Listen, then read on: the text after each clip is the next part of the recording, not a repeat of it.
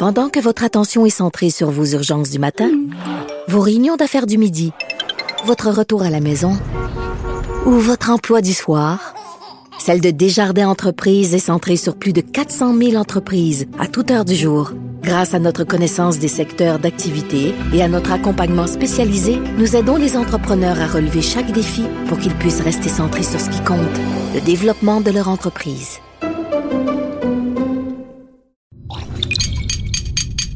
Cube Radio.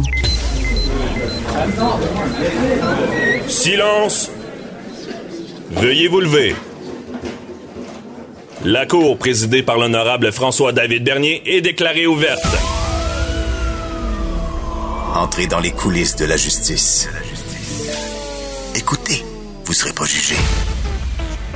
Ils appellent à la barre les acteurs de l'actualité. Oui, votre honneur. Avec François-David Bernier. Avec François-David Bernier. Avocat à la barre. Cube Radio. Bonjour, bienvenue à l'émission en ce samedi. Euh, on vous rappelle de poser vos questions au 187 Cube Radio. Aujourd'hui, pour vous à l'émission, euh, nous avons, bon, on va parler euh, de l'abandon de l'UPAC, de l'enquête justesse avec Maître Jean-Paul Boilly. Colosse Plamondon qui poursuit l'État pour 35 millions. Nicole Gibault, juge à la retraite, est là pour nous expliquer. Euh, on parle d'occupation double. Euh, il y aurait de l'intimidation. Matt Sharon Otis euh, nous explique également. Et en fin d'émission, restez là, on va parler d'un livre qui s'appelle Garder l'œil ouvert. C'est un livre sur les disparitions et c'est Victoria Charlton, l'écrivaine, qui nous en parle. votre émission commence maintenant.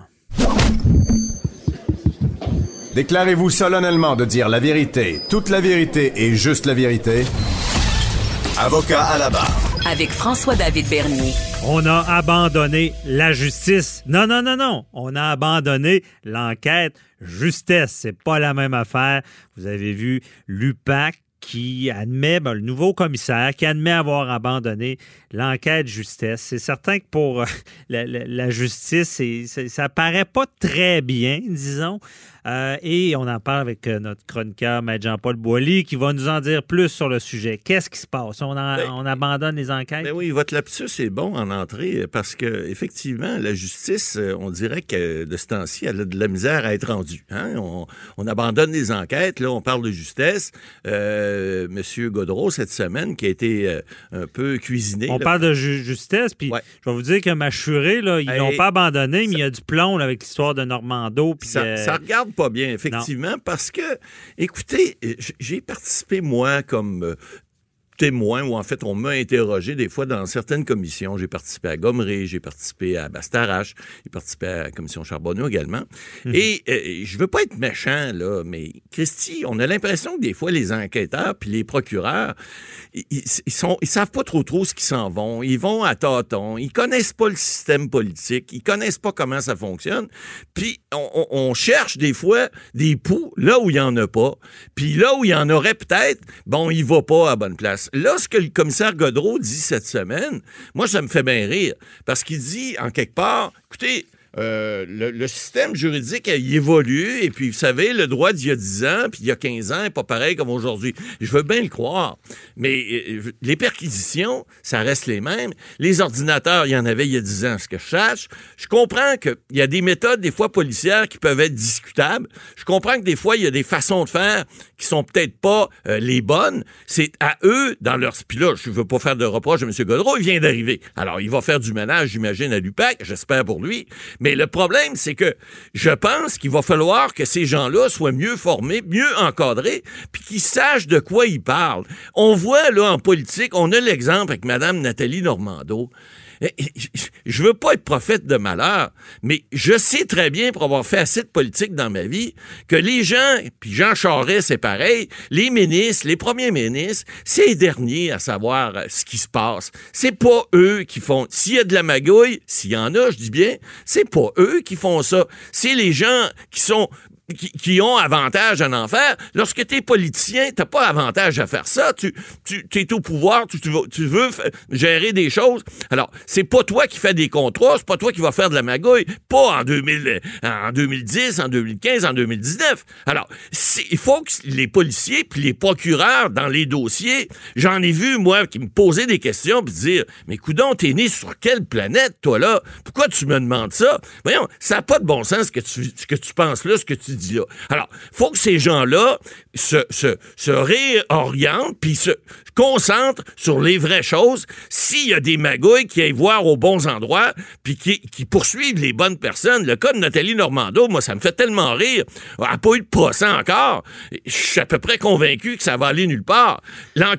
On parlait de l'enquête mâchurée, Maître Bernier, tout à l'heure. Ouais. Ça non plus, on ne sait pas ce que c'est rendu. Mais lorsqu'on entend M. Godreau cette semaine, c'est pas très rassurant quand il nous dit il y a peut-être d'autres enquêtes aussi qui vont prendre le bord. Alors, Ben, moi, ce que j'ai vu dans ses entrevues sur Machuré, il est pas tellement volubile. là. Non, mais- Il dit l'enquête est en cours. ben, il ne peut pas en parler. Mais euh, encore une fois, je, reviens au procès Normando, euh, Marc-Yvan Ouais, Côté. exact. Euh, c'est du jamais vu dans le judiciaire. Ben oui, puis- Euh, et là, on se rend compte qu'il y a des fuites. Mais Maître Boily, est-ce que j'ai l'impression que l'UPAC, c'est un start-up?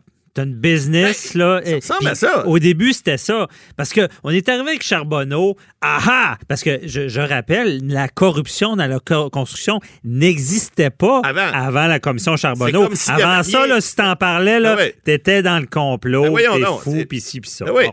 Mais c'est arrivé. Et là, tout le monde, hey, on règle ça, on prend ça, on crée l'unité permanente anticorruption. Puis je pense que c'est là que ça a dérapé. Ben oui. On a peut-être, je pense qu'on a trop voulu, Ben- puis on n'avait peut-être pas l'expertise au départ. Fait que ça me fait je- penser à l'entreprise. Tu sais, on dit une entreprise, c'est cinq ans, là, Exact, démarrer. ça. Elle, elle commence, puis quand je dis que les gens n'ont pas d'expérience, je veux pas être, je veux pas Non, faire de, de, de, de cas de personnalité.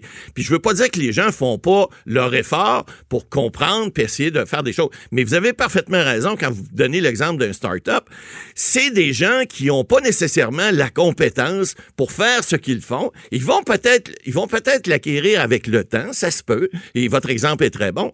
Mais pour le moment, on le voit les résultats que ça donne. Alors, c'est de faire des gros shows de boucan, puis là, dire, écoutez, le coulage qu'il y a eu dans l'histoire Ouais. de Nathalie Normando, c'est symptomatique. Et C'est pas pour rien, probablement, qu'on a fait ce genre de coulage-là, parce qu'on n'avait peut-être pas ce qu'il fallait pour, comme on dit, fesser dans le tas. Puis là, on a dit, bon, ben, OK, on va y aller autrement, on va y aller par la porte d'en arrière, on va glisser ça aux journalistes, puis ça va permettre peut-être de, de débloquer certaines choses. Ça, ça a eu l'effet inverse. Des au stratégies, présentement. on se demande comment ça- ils ont pensé à ça. Ben, Mais dites-moi, Maître Boily, vous avez l'expérience de la politique. Moi, d'après moi, quand je parle de l'entreprise en démarrage, euh, puis j'ajoute à ça l'entreprise en démarrage avec un produit révolutionnaire. Parce Ouais. que euh, difficile à vendre dans le sens que c'est- la première fois qu'une unité est mandatée, Ouais. pas pour enquêter sur le public, mandatée pour enquêter en politique. C'est boss, dans le fond. C'est la première Ceux fois. qui donnent le ton, on a été mandatés pour en- enquêter sur plus haut que nous. Exactement. Je pense ça, là, ils, se Ils sont pas habitués à ça. Puis, passez-moi l'expression, c'est une gang de pee qui s'en vont jouer, puis ils essaient de jouer dans la Ligue majeure. Puis, malheureusement, ils n'ont pas l'expertise encore. Ben, ils n'ont pas ce qu'il faut pour comprendre le Parce que système. d'après moi, ben, l'expertise. ouais, d'après moi, l'expertise n'existait pas. Ben, c'est ça qui est le problème. Euh, parce puis- que quand, quand il est arrivé euh, la- la- la- l'histoire la- au Parlement, là, le, le- le ministre, qui pas le ministre, le député qui s'est fait arrêter. je- Tony, euh, To- Tony non, Tomassi. non, non, non, c'est celui. Ah, monsieur, euh, euh, oui, vous parlez de. de, euh, il s'est fait arrêter, là. Oui, oui, c'est l'ancien, l'ancien policier de la Sûreté du Oui, il n'avait pas avisé le Parlement. Effectivement. euh, ils ont mis le pied dans le privilège Ah, parlementaire. ils sont, sont allés à Euh, la pêche tout à fait sans vérifier les pouvoirs qu'ils avaient. Ça aussi, c'est de l'amateurisme. Alors, c'est évident qu'on peut pas leur Guy-? Euh, euh, euh, oui, exactement. Ouais. Euh, on peut pas leur reprocher de vouloir tenter des choses, mais à force de faire des, des- de, de- d'avoir des gens bêtes comme ça, ils s'aident pas à se tirer dans le pied. Alors, c'est ça que je dis. Il va falloir qu'il y ait un sérieux coup de barre, qu'ils arrêtent de penser qu'ils sont au-delà euh, de, des gens, qui comprennent d'abord les systèmes, qui comprennent comment ça fonctionne en politique d'abord, puis après, s'il y a des choses de pas correctes, ben là, ils vont pouvoir le faire correctement, puis, puis là, on viendra pas dire euh, saisir des ordinateurs tout croche, puis voyons donc. C'est bien dit, le calcul vaut le travail. Ben, c'est sûr. comprendre, puis c'est l'impression que j'ai que ça dérape, ça a dérapé pendant longtemps. C'est comme si ah ah, on voulait, on voulait, on veut pogner. On veut, on veut, tellement qu'on oublie le système. On veut pas juste pogner méchant, on veut en créer. C'est comme si, vous savez, il y a le vieux proverbe, M. Bernier, qui dit donne un pouvoir à quelqu'un, s'il l'exerce pas, il perd. Alors là, on a donné un pouvoir de dire vous allez enquêter, voir s'il n'y a pas eu de la, de la magouille, de la malversation. faut qu'on en trouve, la magouille. Si on n'en trouve pas, on fait quoi avec nos, nos jobs? On les perd. Alors là, c'est un peu ça on joue un peu, on fait des, jeux de police puis d'enquêteurs, ah procureurs. Pourquoi?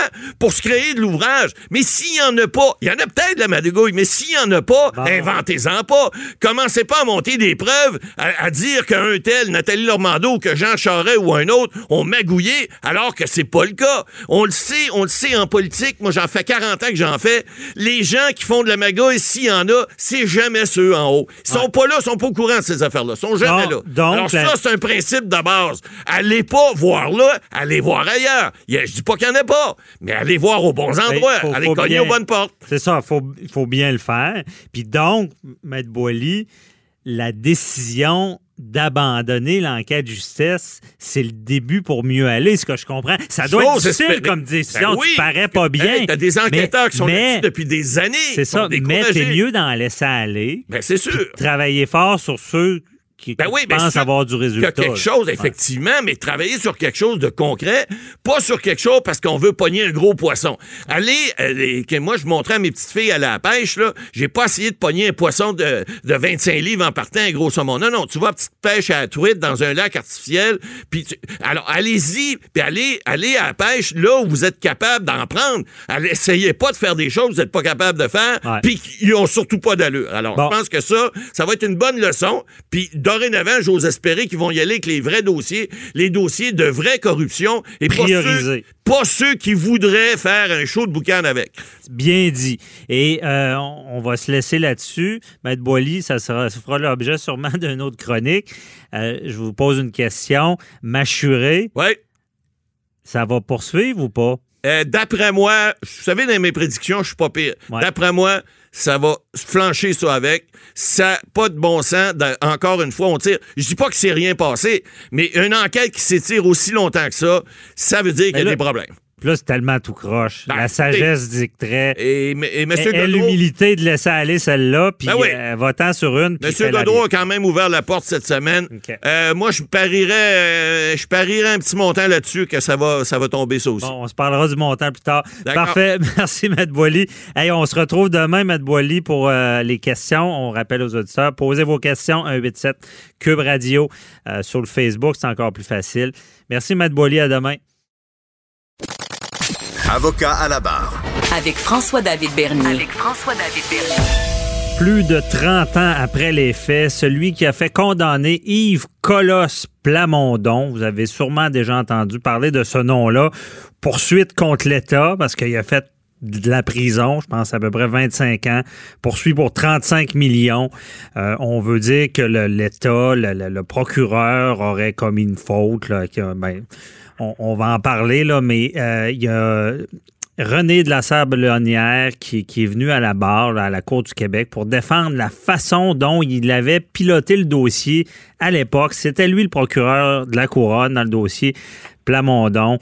Et euh, bon, tout un dossier, on le sait. On, va rappeler l'histoire, on va expliquer qu'est-ce qui se passe, c'est quoi les poursuites. Et on en parle avec notre analyste euh, Nicole Gibault, juge à la retraite. bonjour, Nicole. Bonjour Franco. merci d'être là. Euh, c'est tout un. Peux-tu commencer donc par nous expliquer cette histoire-là, cette saga-là de euh, Yves Colosse Plamondon? Ben, Monsieur Plamondon fait les manchettes depuis très longtemps pour différentes choses, euh, parce que évidemment, on a appris, euh, même au cours de ce procès-là, que probablement toute sa vie, là, il avait passé le, le majeur du temps euh, en prison, mais les 28 dernières années, ou enfin euh, depuis euh, qu'il a été remis en liberté par la Cour d'appel, il, est, il purgeait pour cette peine-là pour trois meurtres. Euh, alors, mais M. Plamondon, c'est quelqu'un de connu, même avant les trois meurtres, là, euh, qui était bien connu dans le milieu. C'est ce qu'on lit, là. Okay. Il était connu dans le milieu policier, connu dans le milieu criminel, etc. C'est, ce qu'on appelle pas un enfant de cœur. Mm-hmm. c'est, c'est l'expression que j'ai entendue à maintes reprises. Maintenant, euh, il a été sentencé, prison à vie, 25 ans minimum. Euh, il a purgé 28. Je pense qu'on ne l'a même pas laissé partir après 25, si ma mémoire est bonne. Ah, 28 ans, mais dans le fond, lui, c'est accusé de trois meurtres dans le domaine. Euh, c'était des gens dans, dans le ah, domaine criminalisé? Tout dans le domaine de la drogue, le trafic de drogue et tout, tout, tout, dans le milieu de la criminalité. Là. C'est vraiment relié à ceci. Maintenant, les condamnations ont eu lieu, évidemment, il y a extrêmement longtemps, il y a une trentaine d'années. Et oui, euh, c'est René de la Sablonnière, qui était procureur de la Couronne, des PCP à l'époque, le procureur de la Couronne, mhm. qui euh, était responsable de ce dossier-là. Évidemment, c'est lui qui l'a piloté, euh, qui a eu obtenu la condamnation et qui a rencontré des témoins qui avaient... mais là, on va se rappeler de quelque chose.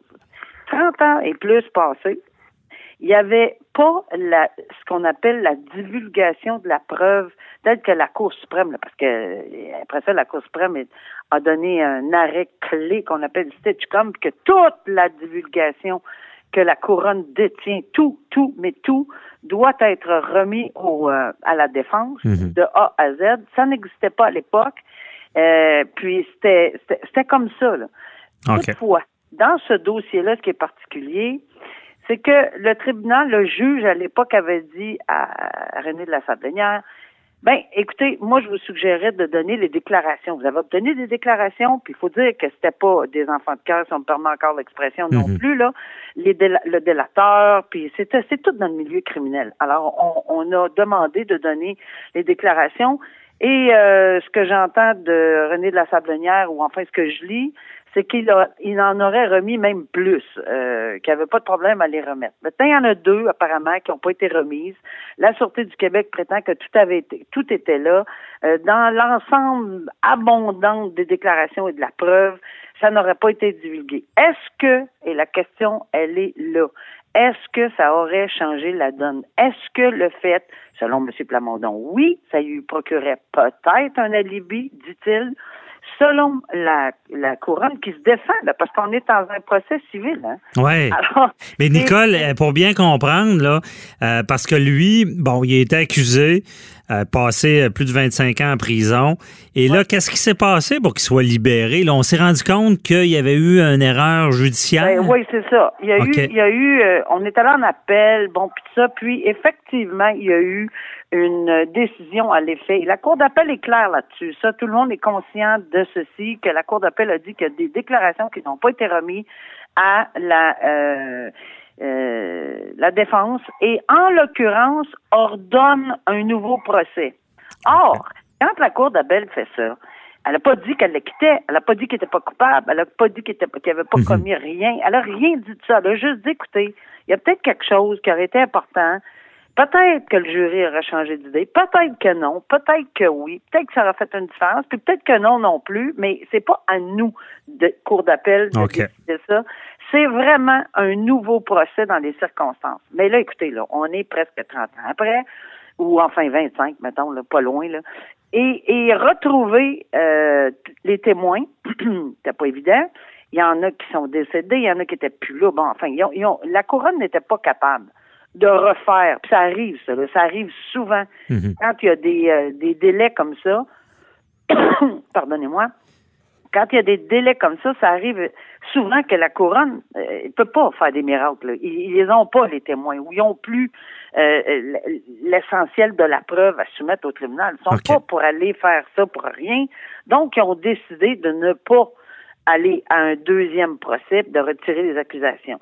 Ah, lui, ça. C'est ça. Monsieur Plamondon, à ce moment-là, il a dit Ah, voilà, il y avait des déclarations, vous ne me les avez pas données, Ça aurait changé la donne, c'est ce qu'il prétend, mais là, c'est son fardeau civil, c'est lui qui doit prouver que René de la Sablonnière et la Sûreté du Québec ont intentionnellement, intentionnellement, ou ils ont commis une faute tellement lourde que, que, que, que, que ça prenait quelqu'un de vraiment aveugle là, pour pas l'avoir. Là.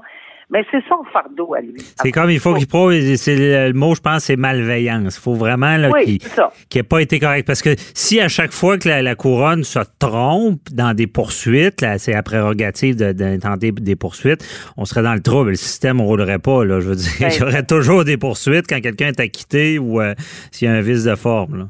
Mais là, s'il y a vraiment, et si on prouve, et encore là, là, c'est si on prouvait par prépondérance de preuves, parce qu'on n'est pas au criminel, on est au civil, c'est pas mhm. par hors de tout doute, là. Par prépondérance de preuves qu'il y aurait malveillance, qu'il y aurait faute lourde, qu'il y aurait intentionnellement, bon, on, a quelque chose, là, il y a, vraiment de la chair sur l'os. Ben, c'est sûr que le tribunal devra se pencher là-dessus. On n'est pas là en ce moment parce que euh, le, René de la Sablonnière, tu l'as bien dit, est juge à la Cour du Québec maintenant depuis euh, ben, 92, parce que moi j'étais nommé en 91, puis on s'est suivi tout le long. Alors, ah, ça fait un an après moi. Euh, puis a été même mon juge en chef associé. Alors, ah. euh, c'est un, un monsieur que j'ai bien connu, puis mais évidemment, il était procureur de la couronne, puis c'est dans ce rôle-là avec lequel c'est dans ce sens-là qu'il témoigne aujourd'hui. C'est rare, c'est rare qu'on voit. Nicole, c'est rare qu'on voit un juge témoigner. Puis pour bien que nos auditeurs comprennent, c'est pas en tant que juge. Les juges, là, on, on, peut pas revenir ces décisions des juges. Il y a des immunités totales pour tout ce qui est décision de juge. On n'a jamais vu un procès d'un juge qui aurait rendu une mauvaise décision.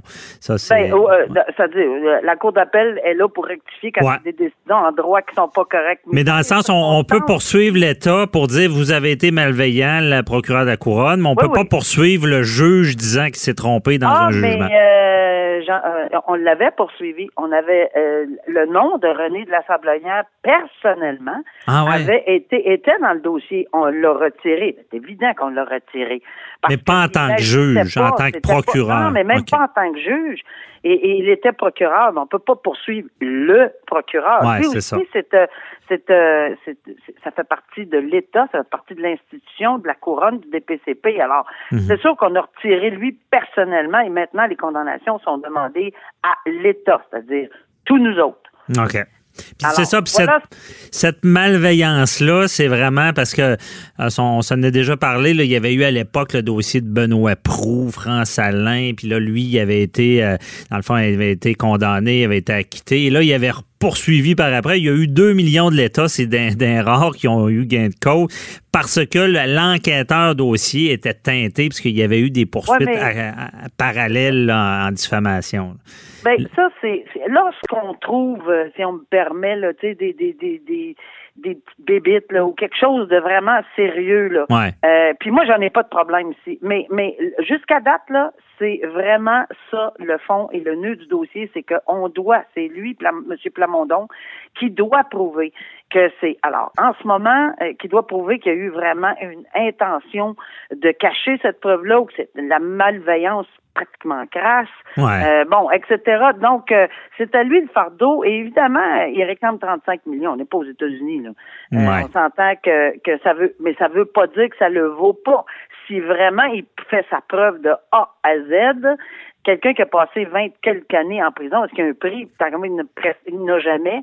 Mais on se ben, souviendra qu'il y en a d'autres dossiers là, qui, qui, ben c'est dans ces cas-là qu'on se rappelle de notre système parce que, OK, bon, je ne sais pas si c'est le meilleur exemple, mais quelqu'un qui passerait, pardon, 25 ans derrière les barreaux, imaginez comment ça brise une vie s'il y a eu une ben, erreur judiciaire.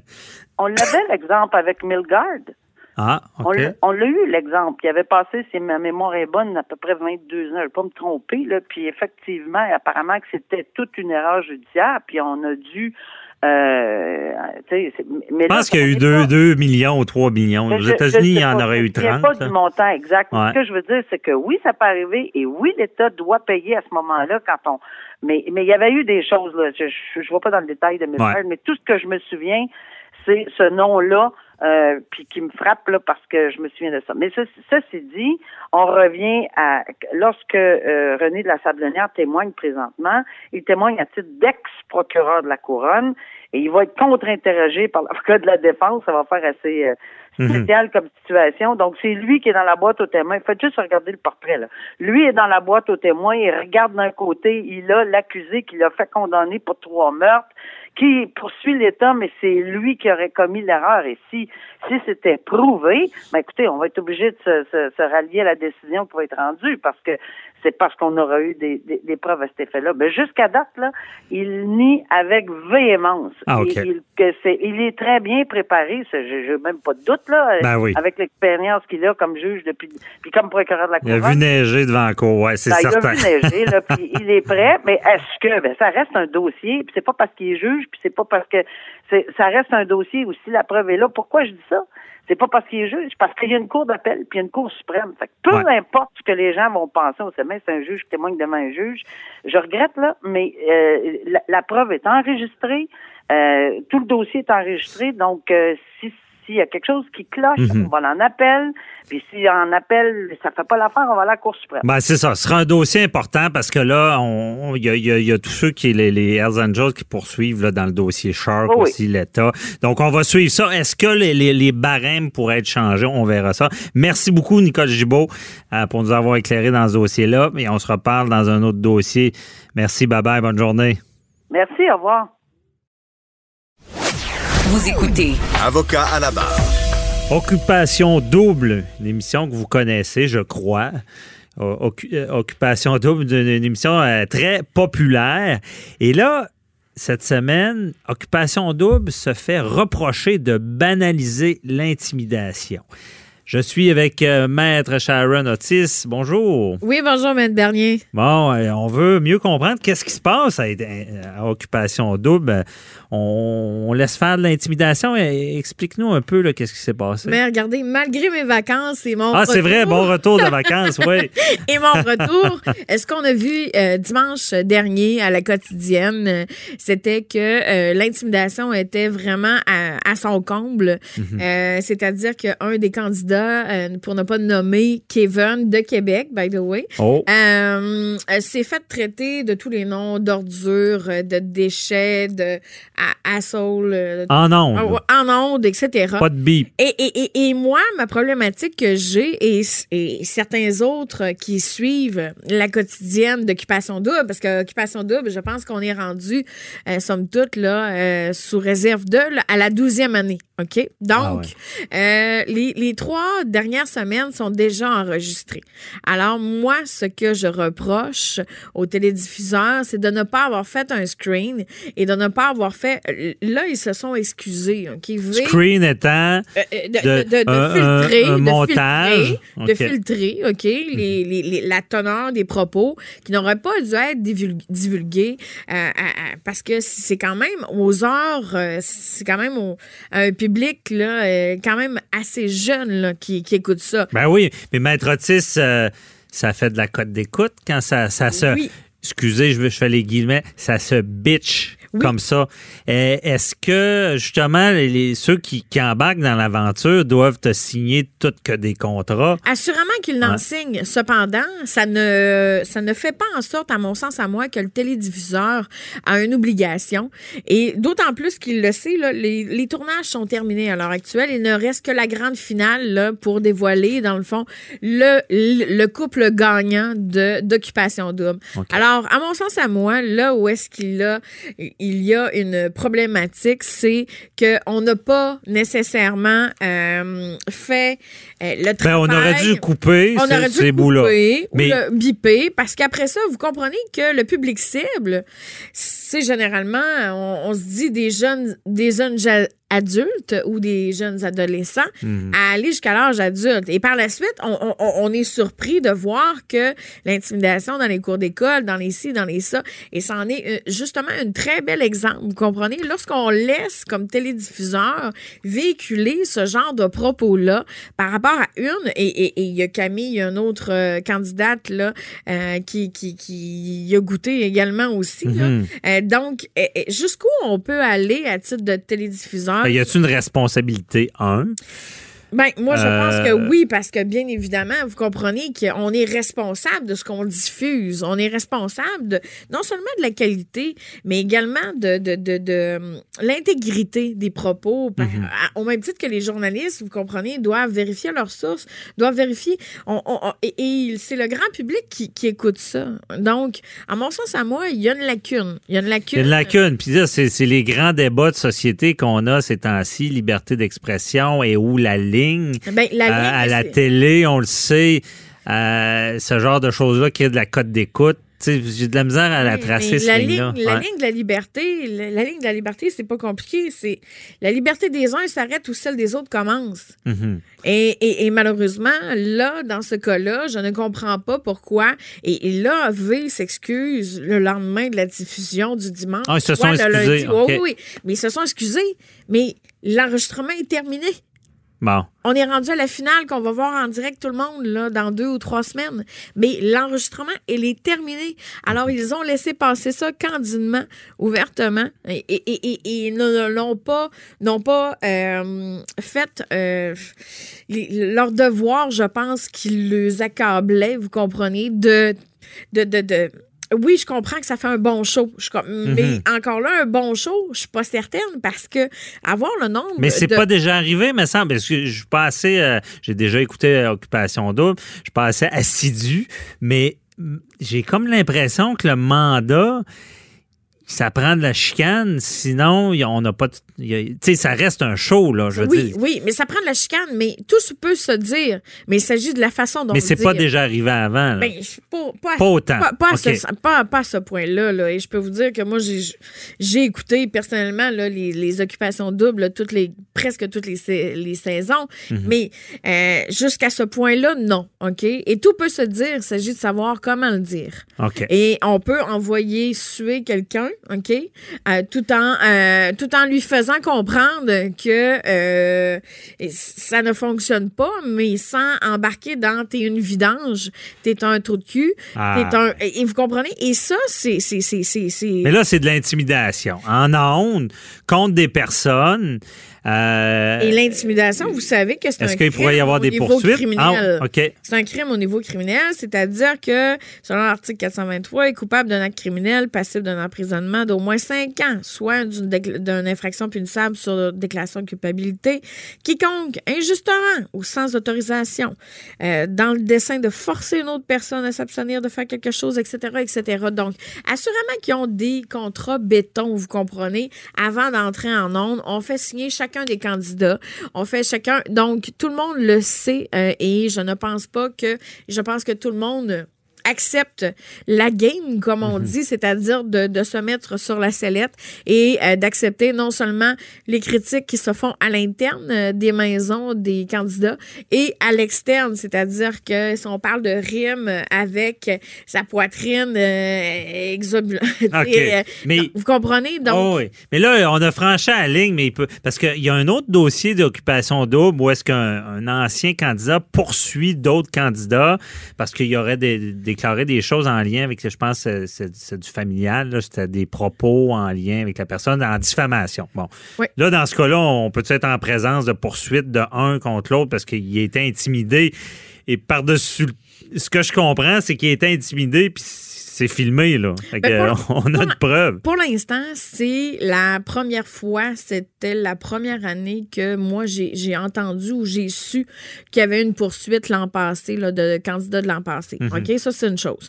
Maintenant, euh, quel est le bien fondé? Est-ce qu'il est euh, en droit de le faire? Est-ce qu'il a l'intérêt suffisant? C'est-à-dire que, est-ce que son contrat qu'il a signé envers le. le- le- tu sais, en- Mais est-ce que ça fait foi? Est-ce que ces contrats-là peuvent avoir une faille un peu, on- dans le domaine, mettons, de la responsabilité, euh, d'un préjudice corporel, même si on écrit, on signe tous les contrats, euh, l'institution n'est pas euh, responsable, quand même, il y a toujours une possibilité. Dans ce cas-là, si justement, il peut y avoir un contrat, mais on, on- a franchi une ligne qui n'est pas prévue, ça se peut-tu?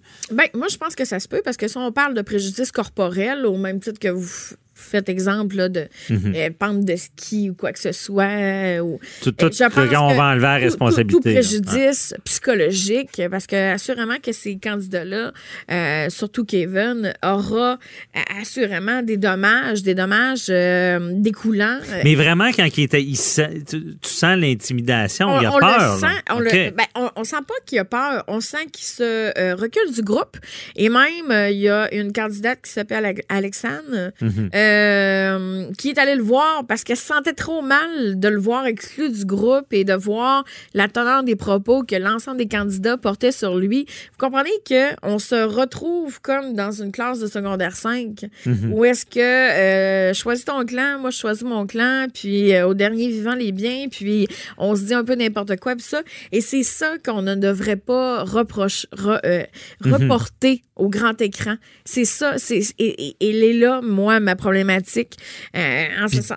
On de, doit devait de se faire accuser qui, ben, qui laisse faire ça dans, dans une société où est-ce qu'on sait que c'est un peu un fléau. Et, et- et surtout, moi, ce qui, ce qui, ce qui, ce qui m'horripile, c'est on s'excuse, mais on s'excuse alors que le, le- le- le tournage est terminé. Mhm. En, en- en disant, on a intervenu auprès des, des, des candidats euh, problématiques, mais c'est too late. Vous comprenez? Mhm. Ah oui. Fait que donc, que- que- quelles sont les excuses? Il pourrait, il pourrait se faire poursuivre, je comprends. Ben, euh, moi, je pense que oui. Euh, je pense que Parce oui. qu'ils se sont excusés en plus. C'est pas une admission de la faute, ça, s'excuser? Ben, c'est une admission. C'est une admission où est-ce qu'ils ont laissé passer trop de choses. Mais à mon sens, à moi, c'est une, c'est une excuse qui, c'est encore pire quand les enregistrements sont déjà faits. Vous comprenez? C'est pas du live où est-ce qu'on a Mhm. Ah non, pas- on aurait pu on pas- rectifier le tir. Et voilà. Hmm. Et les tournages sont terminés depuis trois semaines. Donc, à ce moment-là, les excuses ou les, in- les, les, les, euh, euh, les- les interventions auprès des, des membres de ces gens-là d'OD Mhm. euh, n'ont servi à rien.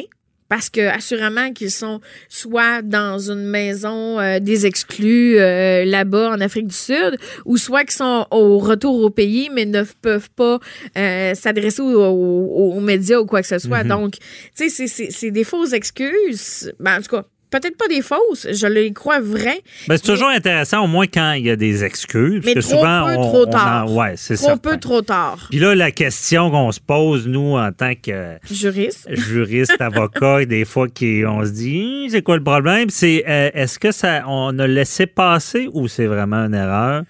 Hum, c'est parce qu'on s'entend que ça, ce genre de choses-là fait jaser, par en bien ou en mal, tant Mais qu'on en parle. mais sauf que ça fait plusieurs émissions. Vous comprenez que pour qu'on parle d'intimidation, je pense que, et je pense que Cathy euh, Tétrault, de notre collègue, serait Mhm. d'accord avec moi, pour qu'on parle d'intimidation, je pense qu'il faut une fréquence. Il faut, vous comprenez, un, un- un tempo. Il faut. Ouais. Une intimidation n'arrive je- rarement sur une seule fréquence, vous comprenez, sur un, un seul événement. Ouais. Donc, il- pour qu'on parle d'intimidation, c'est je, je te lâche pas. Je, Forme d'harcèlement, là. harcèlement, abus, etc. Et ces participants-là le savent très bien qu'ils sont en onde. OK? Par contre, ils ne savent pas qu'est-ce qui va être euh, passé en onde. Mais c'est justement d'autant plus. Mhm. J'ai déjà vu des contrats de ce genre-là et le béton n'est- n'est- ne paraît pas solide des fois par rapport au contrat. Peut-être pour ça qu'il n'y aura pas de poursuite, mais euh, on s'entend, on comprend le dommage, puis euh, on comprend aussi que, bon, c'est c'est pas un bon exemple à suivre, puis ça s'adresse aux jeunes. Ben, ils ont un exemple à Euh, donner, on- c'est certain. Ouais. Merci beaucoup, Maître Otis. euh, très éclairant. Bon, on verra ce que ça donne dans ce dossier-là. Bonne journée. Bye-bye. Bonne journée, François-David. Avocat à la barre. Alors, je procède à la lecture du verdict. Avec François-David Bernier. Les meilleures plaidoiries que vous entendrez. Cube Radio. Gardez l'œil ouvert. Ça, c'est le titre d'un livre qui est paru aux éditions de l'Homme, euh, écrit par Victoria Charlton. Gardez l'œil ouvert, c'est un livre qui peut vous intéresser, euh, surtout les amateurs de judiciaire, parce que c'est 15 histoires de disparitions mystérieuses. Bon, on le sait au Québec, des disparitions, euh, c'est arrivé, euh, c'est toujours mystérieux, mais il y en a encore que, c'est des vrais casse-têtes et il faut pour résoudre et c'est non résolu. Et ce livre-là, là, j'ai commencé à lire qui est très intéressant. on se demande justement qu'est-il arrivé à Jean Spangler. C'est une jeune actrice prometteuse d'Hollywood qui semble qu'il s'est volatilisée carrément. Et il y a plusieurs histoires comme ça. Et on en parle justement avec l'écrivaine Victoria Charlottetown. Bonjour. Oui, bonjour. Bon, merci d'être avec nous. C'est un livre, justement, bon, le, nom est évocateur. Euh, et, euh, ben, premièrement, décrivez vous, vous, êtes écrivaine et vous êtes dans le domaine un peu, euh, vous avez fait des recherches pour ce livre-là? Oui, ben en fait, moi, ça fait trois ans que j'ai ma chaîne YouTube, que je raconte des histoires un peu dans ce style-là. C'est quoi le nom de la chaîne? c'est? Bon, c'est mon nom. OK, parfait. Euh, puis j'ai vu qu'il y avait un intérêt justement pour le true crime qu'on dit, bah c'est un terme en, anglais. Là. Mm-hmm. Euh, puis euh, ça fait quand même longtemps que j'avais dans l'idée d'écrire un livre comme ça avec plusieurs histoires différentes de disparition. puis en ben, en même temps, là, je suis recherchiste pour un site qui s'appelle le Do Network. C'est quoi ce, ce network-là, Do? Ouais, le Do Network, ça vient de John Doe. OK. Euh, John Doe, pour nos auditeurs, c'est la personne inconnue, Monsieur X en anglais. c'est ça. Ben, c'est ça, des, ou des corps euh, retrouvés qui n'ont pas d'identité. OK. Puis, euh, ouais, c'est ça. En fait, je suis recherchiste. C'est un site qu'on met. bon, on travaille beaucoup avec les forces de l'ordre. Ils, ils, vont mettre, ils vont nous envoyer des, ben, des dossiers là, de personnes disparues et de personnes retrouvées sans identité. Puis nous, en tant que recherchistes, on essaie de faire des matchs entre les personnes disparues et les personnes retrouvées. OK. Ben, donc, c'est vraiment de l'enquête. C'est une aide à la police, là, quasiment, dans des, cas non résolus. Là.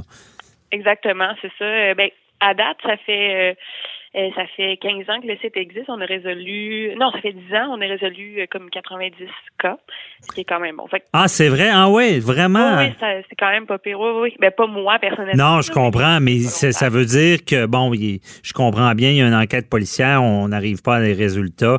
Et là, on, élargit tout ça pour faire des liens, trouver, euh, enquêter plus large. Et là, on arrive des fois à résoudre ces crimes-là. OK, je mm-hmm. comprends. Et à arrêter des gens, condamner des gens ou euh, non. Par contre, non, mais c'est surtout de donner des identités à des gens. OK, c'est vraiment l'identité. OK, je comprends bien. Euh, moi, je fais ça euh, ben, à, temps, partiel, si on veut, là, en mhm. bénévole. Et ben, justement, je baigne tellement dans ce domaine-là que je trouvais que c'était une excellente idée de parler de personnes disparues, surtout que c'est tous des cas non résolus. Là. ça donne comme un nouveau souffle à ces histoires-là, si on veut. Ouais pour les faire connaître et tout. Parce qu'on dira, tu sais, je veux dire, c'est des drames, on s'entend humain, des personnes disparues, des gens impliqués. On veut pas être voyeuriste, mais c'est quand même des histoires qui méritent d'être lues. C'est intriguant, c'est quand même, on se demande qu'est-ce qui s'est passé. Mais en même temps, ça, ça, peut aider parce que le, livre le dit, garder l'œil ouvert. Euh, ce qu'on veut aussi, c'est quand une personne disparaît, c'est la retrouver. Là. Oui, ou ben, retrouver ou des témoins qui peuvent avoir des, des mhm. liens dans cette histoire, dans ces histoires-là, oui. OK. En effet. Et c'est quoi, comment ça a fonctionné écrire ce livre-là? Il faut vraiment faire des recherches. Oui, ben moi, euh, ben j'ai un peu la même procédure que pour mes vidéos. Euh, je fais, je lis beaucoup, beaucoup d'articles qui existent déjà sur le sujet. Je vois des documentaires. Euh, je vais essayer. Bon, dans quelques histoires, je, suis entrée en, contact avec les membres de, la famille de la personne disparue. Mhm. Euh, fait que j'ai comme regroupé ça. Puis ce que je veux faire, c'est de faire un, comme un résumé concis un peu de ces histoires pour que ça se lise bien, que ça soit intéressant. Et euh, voilà, comme un documentaire là, quand on raconte ces histoires-là, bon, mais par écrit. Ben c'est ça, un documentaire, puis on, ne se cachera pas qu'en judiciaire, aller lire de la jurisprudence, qui est les décisions antérieures, des fois c'est digne de roman, parce que c'est les faits, c'est ce qui se passe, c'est les humains en arrière de tout ça. Et là, euh, j'imagine que ça doit pas toujours être facile de parler aux familles, l'émotion doit ressortir quand vous, euh, vous parlez de ces dossiers-là. Oui, euh, ben ça dépend euh, lesquels, mais j'ai ben, j'ai beaucoup parlé par euh, email. Là. Souvent, c'est je trouve ça même plus facile mm-hmm. que face à face parce qu'ils bon, ils vont me dire, ils vont prendre le temps de m'écrire les informations qu'ils veulent me donner. j'ai ouais, j'ai j'ai parlé avec le frère de Nathalie Champigny. J'en parle d'elle, c'est une québécoise qui est portée disparue. Euh, il m'a beaucoup, beaucoup aidé là, à la rédaction du chapitre parce que la pauvre Nathalie Champigny, Champigny pardon, euh, on n'en parle pas tellement dans les médias. Mm-hmm. une Québécoise qui est disparue depuis les années 90. Fait que OK. lui, Puis- eu recours à lui, oui. OK, je comprends. Parce que dans le livre, il y a plusieurs histoires. Bon, ben, on- il y en a aux États-Unis aussi. Mais Nathalie Champigny, parlez-nous-en. Qu'est-ce qui s'est passé dans ce dossier-là? Oui, euh, ben Nathalie Champigny était en, en rup- processus de rupture avec son conjoint. Là, c'est une jeune fille dans la vingtaine de Coansville. Mhm. Et euh, sont allés souper au restaurant ensemble. Je pense que son ex voulait re- revenir avec elle, elle la voulait pas. Bref, euh, après ça, après le souper, euh, elle a disparu. Pour le, ben ses parents ils ont pas eu de nouvelles d'elle durant tout le week-end. Et bon, il y a eu des recherches, que, des fouilles qui ont été faites. Et le conjoint, l'ex-conjoint, il a avoué avoir tué euh, Nathalie. Il a avoué, Euh, hein? Ok. il a avoué. Ouais, puis euh, il a dit je l'ai jeté dans un, comme un gros conteneur de déchets. Puis le- la- il, a, il a avoué même à la police. Là. Mhm. Il y a eu une confession qui s'est faite, mais à cause de des, des, des lois, je pense que durant l'interrogatoire, ils l'ont gardé trop longtemps, mettons une heure de plus. Les vices de procédure. hein. Exactement. Fait que la, la confession était plus valable. Et après, il a retiré euh, sa confession. Donc, euh, cet homme-là euh, est toujours en liberté aujourd'hui et Nathalie Champigny est toujours portée disparue au final. Incroyable. Ouais, OK, je comprends. Ça, ça, ça, ça aide pas à la confiance en- au système de justice. Euh, mais effectivement, la procédure est, est là pour ça. Mais euh, sans commentaire sur ce dossier-là. Mais Voilà. en tout cas, c'est certain qu'il faut en parler. Et dans dans d'autres dossiers que vous avez couverts, moi, je, ça, quand je dis que c'est des fois c'est digne d'un roman, c'est l'histoire. Une des premières histoires, c'est une mère qui, qui, qui est avec son conjoint qui revient à l'appartement, qui voit les portes ouvertes et euh, se rend, croit que sa fille dort dans son lit pour se rendre compte plus tard que c'est pas sa fille dans son lit. C'est quoi cette histoire-là? C'est. Lauren Rand, une jeune fille de 14 ans. Euh, aussi dans les années 80 aux États-Unis. Hmm. Ben c'est ça, sa mère était partie toute la fin de semaine, elle- ben, toute la soirée du moins, elle, re- elle revient et là elle voit dans la dans le condo, là, ben c'est un bloc d'appartements, pardon, Mhm. toutes les ampoules sont dévissées. Vraiment bizarre, il, en- il rentre, la porte est débarrée, mais là elle va voir dans la chambre de sa fille si tout va bien, puis là elle voit que quelqu'un, ben, sa fille est couchée dans son lit, il n'y a pas de problème, elle va se coucher, mais là plus tard, elle se rend, se rend compte qu'en fait, non, c'est l'ami de sa fille qui est dans son lit. Puis Sa fille est plus là. Ah, c'est ça. Elle était couchée sur le sofa, mais. Parce que je crois qu'elle elle allait lui. La porte arrière était ouverte, puis elle voulait euh, l'avertir de ne pas faire ça. Et là, elle se rend compte que c'est pas sa fille dans son lit, c'est son ami. OK. Ouais. Son amie, euh, les filles avaient comme pas mal bu d'alcool avant. La fille, son amie, elle sait pas trop ce qui s'est passé. Elle est un peu dans les vapes encore. Mhm. Puis, euh, puis c'est vraiment une histoire bizarre. Là. Il y a un des amis qui était là cette soirée-là qui s'est suicidé par après. On sait pas si ça a un lien là, avec la disparition de Laureen. Mais non, en effet, ça, c'est une histoire aussi troublante. Là. C'est, Mhm. On l'a jamais retrouvé. Puis c'est ça, on se pose la question. C'est, c'est un, un homme qui s'est suicidé. Est-ce Mm. qu'il y a un lien avec sa, dispara- sa disparition? Est-ce qu'il n'a pas laissé de traces? On ne sait pas s'il se serait suicidé parce qu'il l'aurait tué, par exemple. Ouais, ben, on pense pas qu'il soit coupable. C'est un de ses amis qui avait le même âge, mais en même temps, est-ce que c'est ça? Est-ce qu'il y a quelque chose à cacher? Est-ce qu'il a été troublé par la disparition de son ami? On sait pas. Mhm. Mais non. Bon, c'est, vraiment marquant. Et d'ailleurs, en parlant de marquant, j'aimerais savoir, dans, dans la rédaction, écrire ce livre-là, Oui. euh, qu'est-ce qui euh, vous a le plus marqué euh, comme histoire? Et euh, je crois que c'est euh, le, le jeune Andrew euh, Gosden. Mhm. C'est un petit Anglais euh, qui- de 14 ans qui a disparu justement en Angleterre. Et j'ai été en contact aussi avec son père. là. On a quand même échangé beaucoup d'emails. Puis son père, il a fait des tentatives de suicide par après. Là, c'est trop difficile de, ben c'est ça, être à la recherche de son fils. Puis c'est ce qu'il m'a dit. Il m'a dit des choses comme, on aimerait presque mieux euh, retrouver son cadavre que d'être dans l'inconnu comme ça.